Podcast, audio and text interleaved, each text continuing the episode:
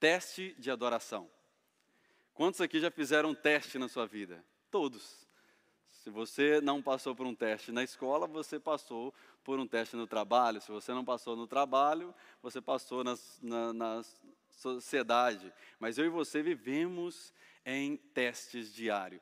E sobre teste de adoração hoje, nós vamos trabalhar no tema, é, para que eu e você entendamos hoje, que não é se você é um adorador, é o que você está adorando. E através do que a gente vai olhar hoje na história do próprio Jesus como exemplo, a gente vai entender que quando eu e você priorizamos algo, nós fazemos daquilo talvez um ídolo se a gente não tomar cuidado. E as estatísticas, elas nos dizem que quem está enfrentando dificuldade tem uma facilidade maior de se tornar um adorador. Por quê? Porque quem está enfrentando a dificuldade, ele clama, ele pede oração, ele até vai numa igreja, ele faz uma campanha, ele sobe um monte, mas, talvez aqui não tem ninguém assim. Mas quantos aqui já correram atrás de uma bênção, e aí você conseguiu a bênção e depois você deu aquela afastada legal? Aqui eu acho que não tem ninguém. Mas às vezes acontece isso com a gente, da gente correr atrás da vitória. Tem canções que falam sobre a vitória. Tem canções que é, é quem te viu passar na prova, né, não te ajudou, vai te ver você aonde e, e vai se arrepender. E, e tá. Eu creio muito na canção cristocêntrica, porque eu acho que existe a, a louvores cristãos e existe o, os louvores de ajuda própria. E, e, e, às vezes a gente vem para a igreja, ah, não tocou aquele hino que eu gosto, que mexe com a minha emoção, que fala assim, ah, que você vai vencer, você é vitorioso. Espera aí, nós já invertemos o que é adoração aí. Porque a adoração, ela precisa exaltar o que está sendo adorado.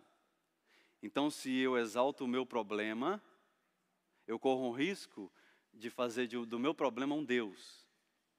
Então, se eu canto uma canção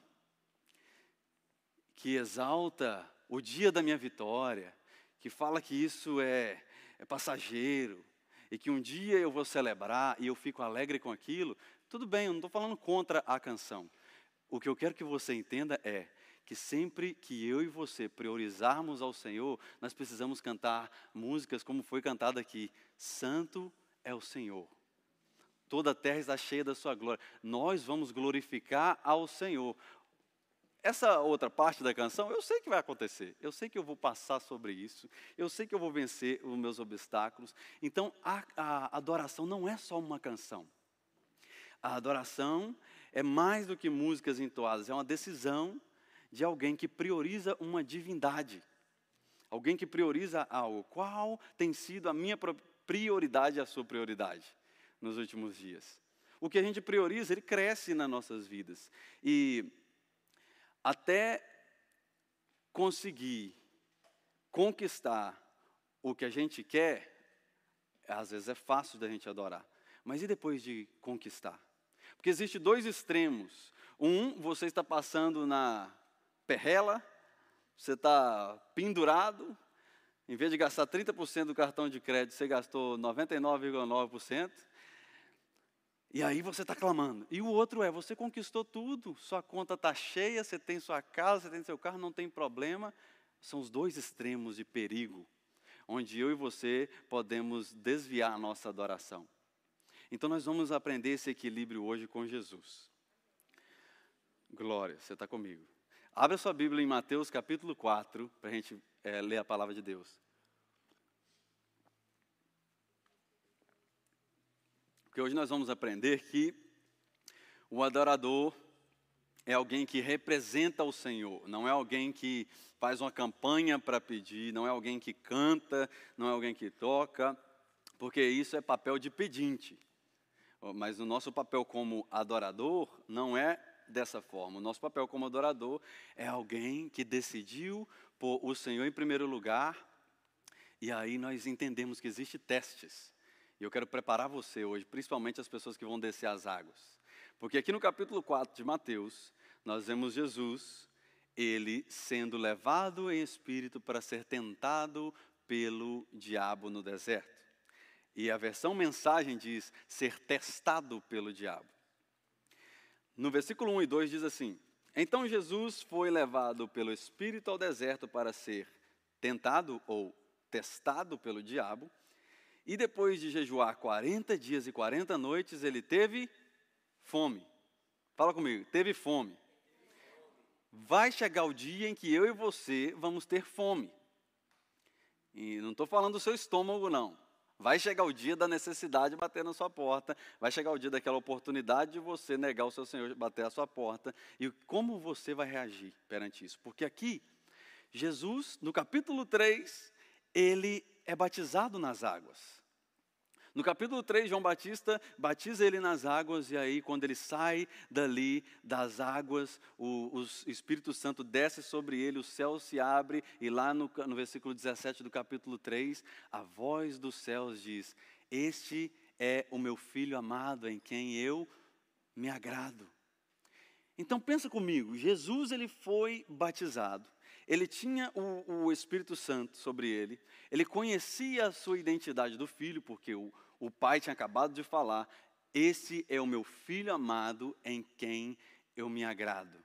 Mesmo assim, o inimigo testou a adoração de Jesus. Deixa eu dar um alerta para você. Se o inimigo testou a adoração do Filho de Deus, será que a minha sua não vai ser testada? É claro que vai. Por isso que eu quero equipar você hoje para que você, quando enfrentar o próximo desafio, você vai saber como vencer esse novo teste em sua adoração. Porque o, o inimigo ele conhece a gente melhor do que a gente mesmo. Porque o inimigo ele sabe o que Deus tem para você. O inimigo ele sabe o que Deus tem para mim. Então, o papel dele é tentar fazer com que eu e você tenha dúvida da nossa identidade em Cristo. Porque Jesus tinha acabado de nascer de novo, humanamente falando, porque a Bíblia nos diz que ele era 100% homem, 100% Deus, ou seja, ele passou sobre todas as coisas que eu e você passamos, mas sem pecar. E o primeiro ponto que eu quero abordar com você é o que o inimigo tentou aqui no versículo 3. Ele tentou fazer com que Jesus abusasse do poder que ele tinha sobre as suas mãos. Olha o versículo 3. O tentador aproximou-se dele e disse: se és filho de Deus, ele coloca uma pergunta. Se és filho de Deus, manda que essas pedras se transformem em pães. Se és filho de Deus, Jesus sabia que ele era filho de Deus. Ou seja, o primeiro teste que eu vejo aqui é para saber mesmo quem você é em Deus. O teste de saber quem você é em Deus. Não permita que a pressão das pessoas, a pressão da sociedade, a pressão psicológica venha fazer com que eu e você tenhamos que provar para alguém que você é filho de Deus. Você não tem que provar para ninguém que você é filho de Deus. Você é filho de Deus. E quando alguém chegar para você e falar, ah, mas você é filho de Deus, então por que, que você não faz isso? Às vezes acontece isso com a gente. Ah, mas você fala que é filho de Deus, você vai até na igreja, por que, que você não faz assim? Sabe alguém que cedeu à pressão psicológica? Moisés. Moisés, ele cedeu à pressão psicológica do povo ao invés. Você lembra dessa história? Quando Moisés ele bate na pedra para sair a água? Está lá em Êxodo. Só que talvez você eh, já viu, e talvez se você participa do estudo, você viu que a gente trabalhou em cima disso.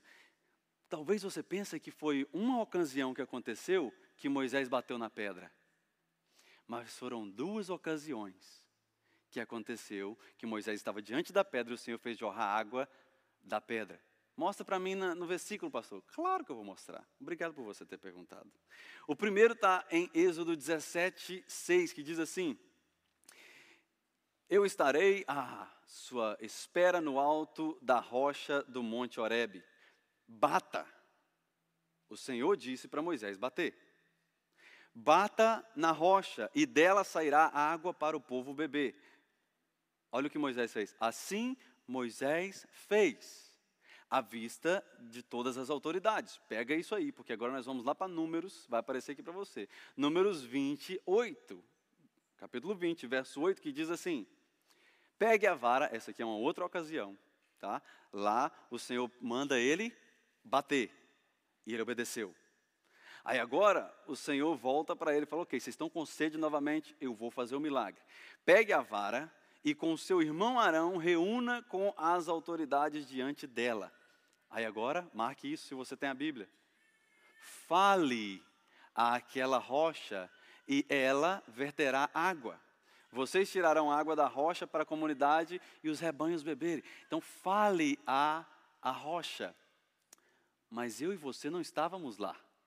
Eu e você não entenderíamos o que Moisés estava passando. O povo pressionando ele, ele irritado já com aquele povo. Aí agora, na primeira ocasião, ele obedece à instrução divina, mas na segunda, sabe o que, que ele faz? Ao invés de honrar ao Senhor, revelando a sua santidade para o povo, o que, que ele faz? Ele usa os seus talentos, o seu próprio dom. Ele usa aquele cajado que o Senhor usava e ele bate na pedra. Quando ele bate na pedra, ele puxa a honra e a glória para ele. E o Senhor não divide a sua glória. Os meus dons e talentos, eles precisam glorificar ao Senhor. E Moisés, nesse momento ali, o que, que acontece com ele? Qual foi a consequência de ele ouvir o que era para fazer de Deus e fazer o contrário? Não entrou na terra prometida. Jesus agora está diante da mesma situação. O diabo vira para ele e fala: Está vendo essa pedra? Ele está com fome, não está, Jesus? Está vendo essa pedra? Por que, que o Senhor não transforma ela em pão? Jesus poderia ter feito isso? Claro. Ele tinha poder para aquilo. Mas Jesus estava diante de uma situação de glorificar a Deus ou ser glorificado. Vai chegar a situação na minha vida e na sua que o inimigo vai perguntar para a gente assim: você não está com fome? Você não pode transformar a pedra em pão, por que, que você não faz? Deixa eu dar um exemplo agora para você entender, que talvez você fale assim: não, pastor, eu não posso transformar a pedra em pão. Talvez seja essa a pergunta que a pessoa ou o inimigo vai fazer para você. Você está querendo algo? Quer comprar algo? Mas você não tem dinheiro? Por que, que você não compra? Hum. O que é seu limite é apenas é, é, é de 10 mil dólares no cartão, mas você gastou apenas 8.999, você ainda tem um pouquinho para gastar.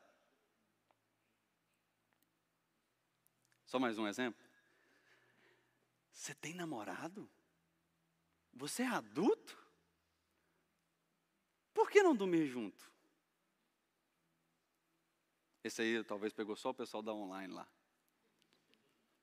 São perguntas que são feitas para nós e nós tomo, estamos com a decisão em nossas mãos.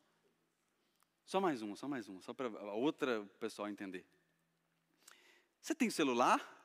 Quem paga a sua conta? Sou eu. Então por que você não acessa o que você quiser aí dentro?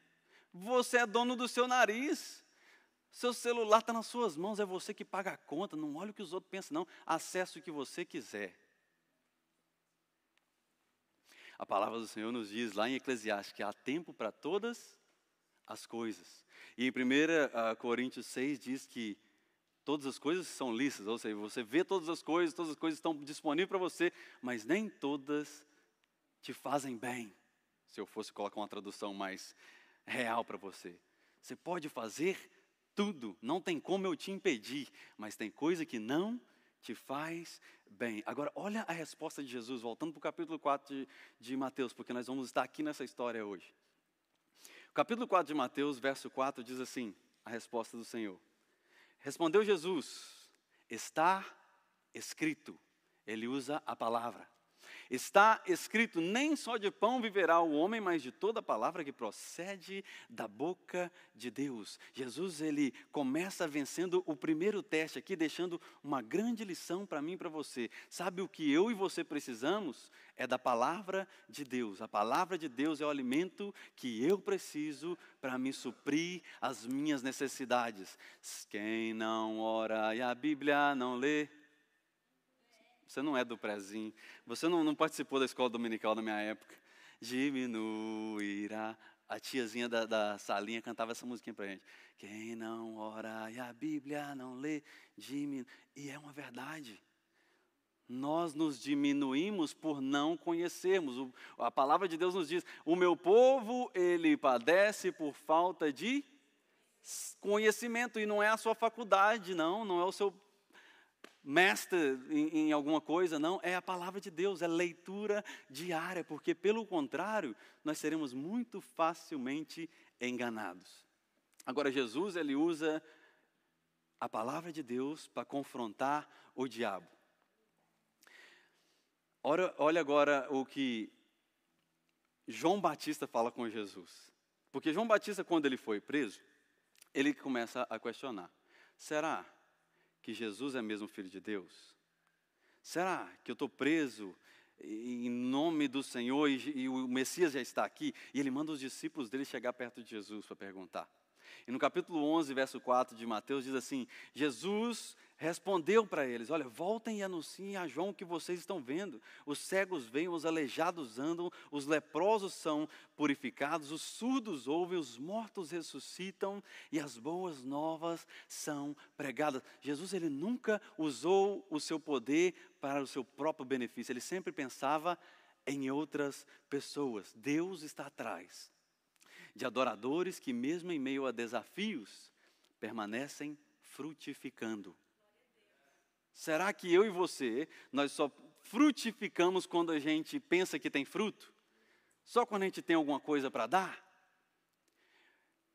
Mesmo em meio a testes, eu e você não podemos negociar nossa adoração. Porque muitas vezes o Senhor vai pedir para eu e você nos posicionar em uma área em que as pessoas estão ao nosso redor dizendo assim: quem é você para se posicionar? E olha para a sua vida.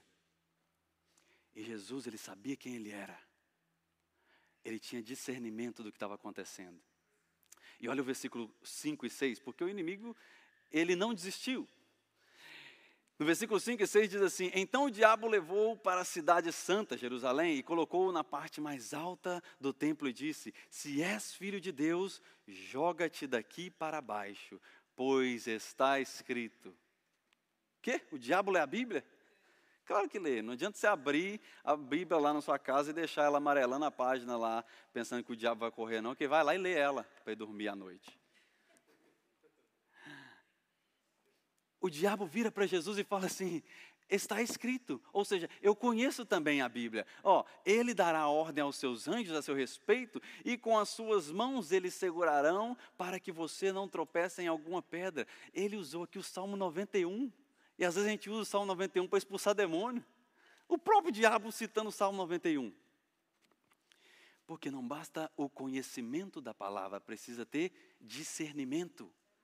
E se Jesus não tivesse discernimento, ele ia falar: Uau, mas você conhece a palavra? Então, peraí, você está certo, deixa eu, deixa eu me jogar daqui. O inimigo, ele nunca vai pedir para eu e você fazer algo que ele fez. Porque imagina Jesus virando para ele: Ah, é, então joga aí para me ver se funciona. Não, o inimigo quer que você faz. Porque aí ele fica só lá de cima assim. Acreditou em mim. Sabe o que, que a palavra diabo significa? O splitter, o aquele que divide. E ele está aqui tentando dividir o pensamento de Jesus. Ele está aqui tentando colocar na mente de Jesus uma seta para que Jesus viesse fazer a sua própria vontade e não fizesse a vontade de Deus. Então, para sermos enganados por uma mal interpretação da palavra de Deus, é muito fácil se nós não tivermos discernimento. Como eu falei, o diabo ele só quer causar divisão. E em Mateus 6:24, a palavra é clara em nos dizer que não existe possibilidade de você adorar os dois senhores. Porque às vezes o que o inimigo vai botar na minha mente e na sua é: não, você pode fazer isso aqui para mim. Você pode continuar indo na sua igreja. Você pode continuar fazendo isso aqui para mim e você pode continuar falando que você adora o seu Deus. Não tem como adorar a dois senhores. Ou eu decido adorar a Deus, ou eu vou me entregar no pecado, vou entregar em tudo aquilo que o inimigo tem. Deixa eu contar algo para você que talvez você vai entender melhor. Teve uma vez que é, eu, eu lutava contra um vício. E eu já tinha começado a entrar na igreja e o vício não saía. E eu lutava contra o vício e o vício não saía. Teve um dia eu tive um sonho. Esse sonho era tão real que eu saía da porta da minha casa, quando eu abria a porta, estava do lado de fora uma pessoa sentada.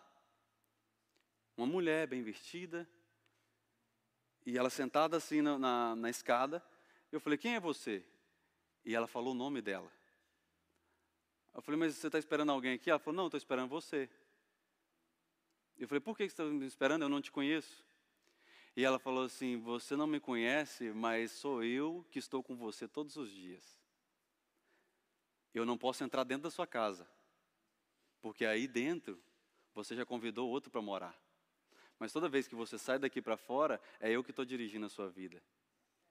Eu acordei e eu fui liberto daquele, daquele vício. Sabe por quê? Porque eu entendi que o mundo espiritual é real. Às vezes nós precisamos passar por uma certa coisa para você entender que o mundo espiritual é real. Hoje os instrumentos estavam aqui, estava conversando com o Max lá, os meninos estão tá aqui tentando fazer o contrabaixo funcionar e nada funcionava. Trocamos cabo, né, Pedro?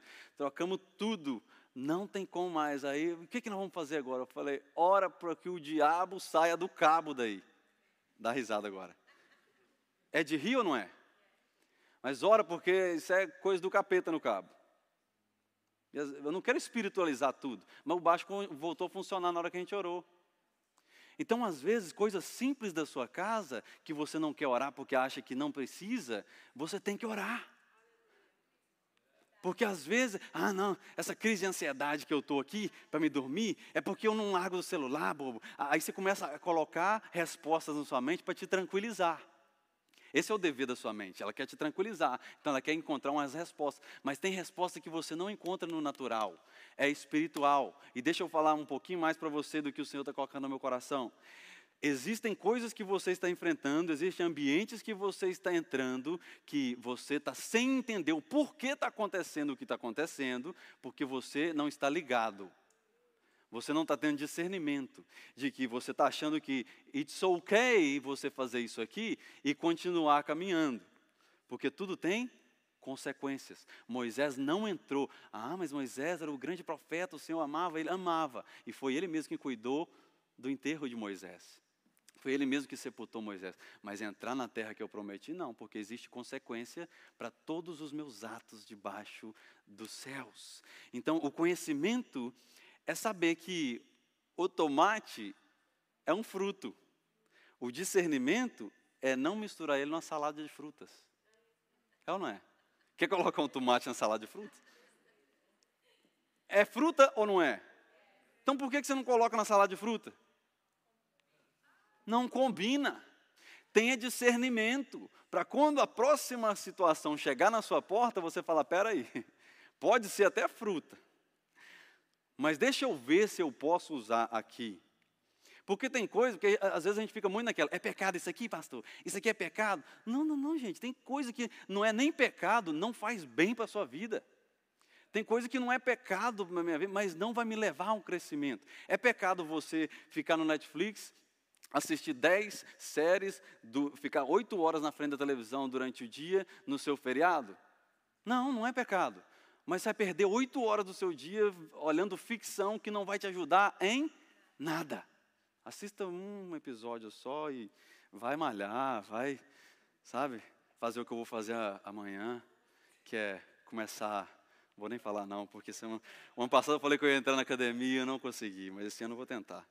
Orem por mim. Aleluia. Olha o versículo 7.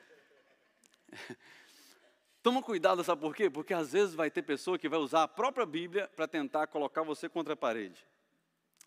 E a Bíblia é a palavra de Deus, mas as intenções do coração pode interpretar o texto fora do contexto para provar uma posição que a Bíblia não apoia. Então, o que o diabo estava tentando fazer aqui é: deixa eu usar o Salmo 91 poderoso. Eu vou falar com Jesus, pode pular daqui, porque os anjos vão te segurar. Aí Jesus responde no, capítulo, no versículo 7. Jesus respondeu: também está escrito, ou seja, eu conheço a Bíblia, eu conheço a palavra de Deus. Não ponha à prova o seu Senhor. Ou seja, não tenta colocar na boca de Deus o que ele não falou. Eu até falei no estudo essa semana né, do anjo, né? Que chega o anjo do lado do profeta e o anjo fala assim: Tá vendo aquela pessoa lá? Fala para ela que eu amo ela. Aí o profeta fala: Deus manda te dizer, aleluias, que te ama. Aí a pessoa começa a chorar. Aí ele empolga e ele fala: E também te digo que isso. E começou a falar. Aí o anjo para: Não, não, não, para, eu não falei isso não. O anjo tentando interromper o profeta: Não, não, não, isso aí eu não falei. Não. E vai te dar a chave daquele carro também. E olha, prepare, porque a sua casa própria está. E o anjo: Não, não, não falei isso não. São pessoas que usam do que Deus fala para tentar colocar coisa na boca de Deus. E aí Jesus fala: não ponha à prova o seu Deus. Não tente falar coisas que ele não apoia. Aí o diabo ele fala: vou elevar o nível do teste. E aí no versículo 8 e 9, ele testa a fama e a fidelidade de Jesus. No versículo 8 e 9 diz assim: Depois o diabo levou a um monte muito alto e mostrou a todos os reinos do mundo e o seu esplendor. O diabo mostrou coisa ruim aqui? Não. Ele não vai mostrar coisa ruim para você. A coisa ruim você vai experimentar. A coisa ruim você vai viver. Mas mostrar não, ele só mostra coisa boa. É, é só coisa boa mostrou todo o esplendor e disse: Tudo isso eu lhe darei apenas se você fazer isso aqui, ó, prostrar e me adorar. E ele usa essa palavra em grego, que é em, hebraico, que é prosknel, que é, é, realmente prostrar diante dele e adorar, ou seja, surrender. É, é, surrender, se render, se render perante o Senhor, todos os reinos do mundo. Espera aí. Ele não está oferecendo algo que Deus já tinha dado para Jesus. Todos os reinos do mundo vai ser seu, ou seja, todas as pessoas te reconhecerão, todos lembrarão de quem é você, mas Jesus, ele sabia que tudo isso seria entregue em suas mãos e ele não precisaria adorar o diabo, porque foi na cruz do Calvário que ele detonou todos os poderes das trevas e ele foi elevado à mais alta posição e foi lhe dado o nome sobre todos os nomes. Você pode glorificar o nome do Senhor? Filipenses 2, 9 a 11 diz assim: Por isso Deus o exaltou à mais alta posição. Ele lhe deu o nome acima de todo nome, para que no nome de Jesus, agora quem vai dobrar? Todo joelho se dobre nos céus, na terra, debaixo da terra, e toda língua confessa que Jesus Cristo é o Senhor para a glória de Deus Pai. O verdadeiro adorador, ele passa no teste da adoração porque ele sabe que a sua vitória está em Cristo. Se renda perante o Senhor antes que você tenha que se render perante a sua situação. Não é se você vai dobrar perante Jesus, é quando você e eu vamos dobrar os nossos joelhos perante o Senhor, porque aqui a palavra diz: nos céus, na terra e debaixo da terra. Ou seja, aquele cristão que for para o céu, ele vai se dobrar diante do rei. Aquele que ficar na terra, na tribulação, ele vai dobrar diante do rei. E aquele que está condenado à morte eterna, também vai ter que se dobrar perante o rei. Então não é se, quando que nós vamos nos render? E eu e você estamos com essa oportunidade hoje de render perante o Senhor, de buscar, ao invés de um profeta, buscar a profecia, que é a Bíblia. John Piper ele diz num dos seus livros algo que eu achei interessante, eu peguei. Você quer ouvir a Deus? Leia a Bíblia. Você quer ouvir a Deus audivelmente?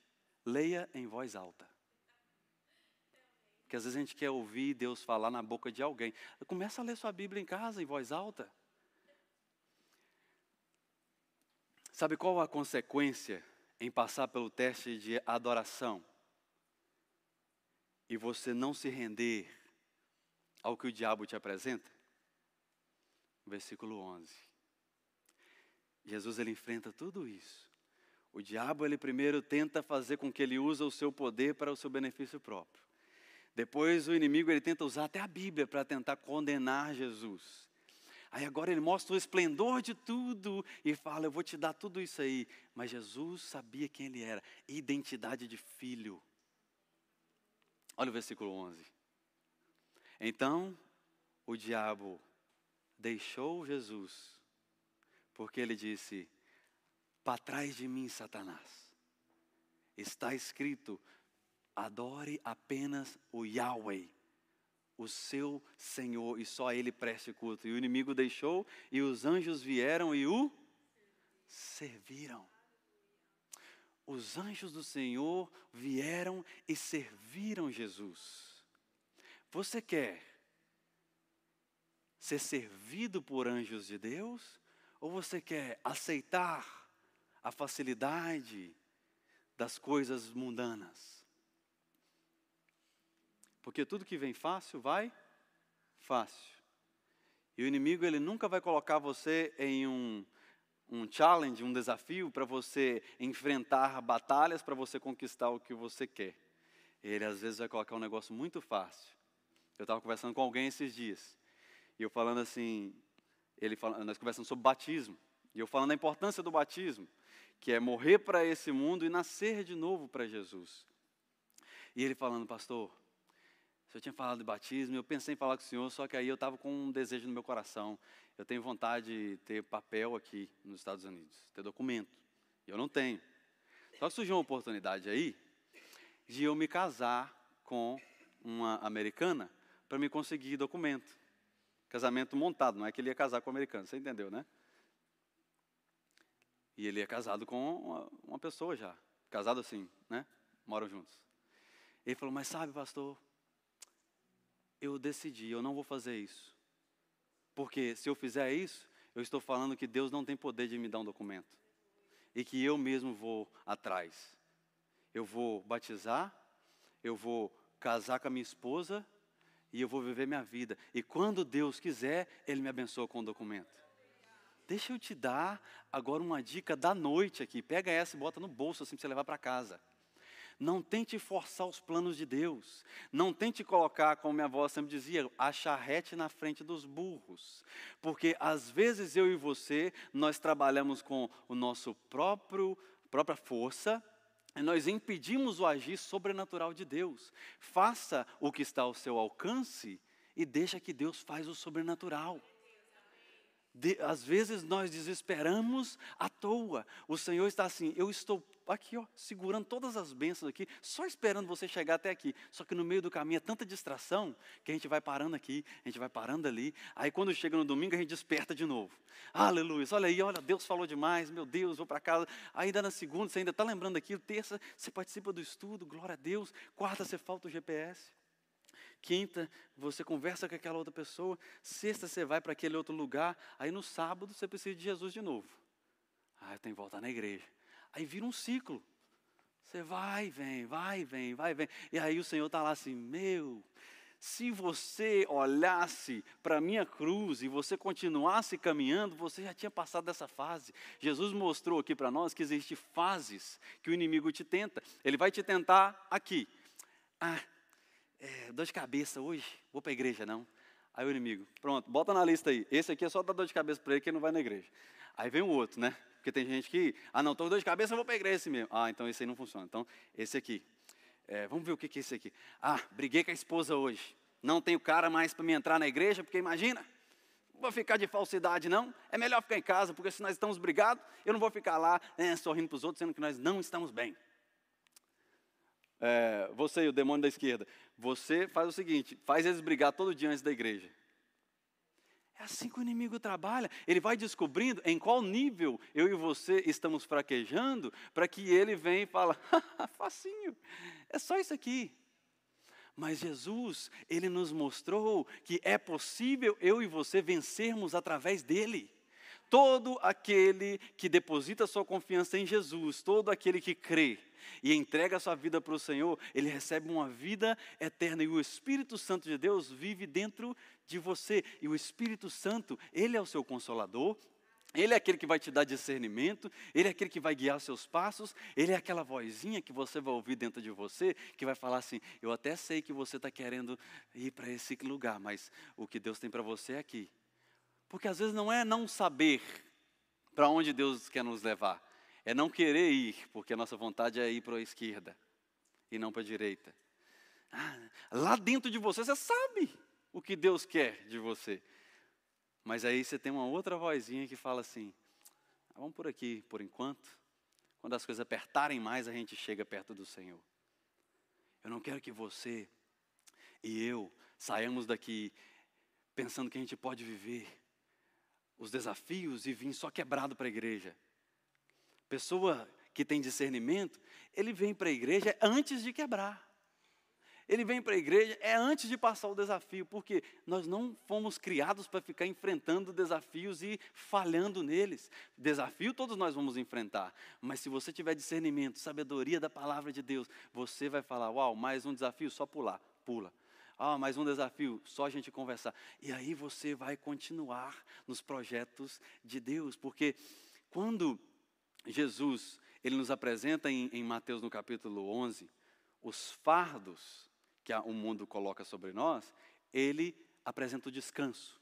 Ele fala: Vinde a mim todos que estão cansados e sobrecarregados, e eu lhes darei descanso. No mundo vocês terão aflições, como diz em João no capítulo 16. Mas tenham bom ânimo. Eu venci o mundo e vocês podem vencer.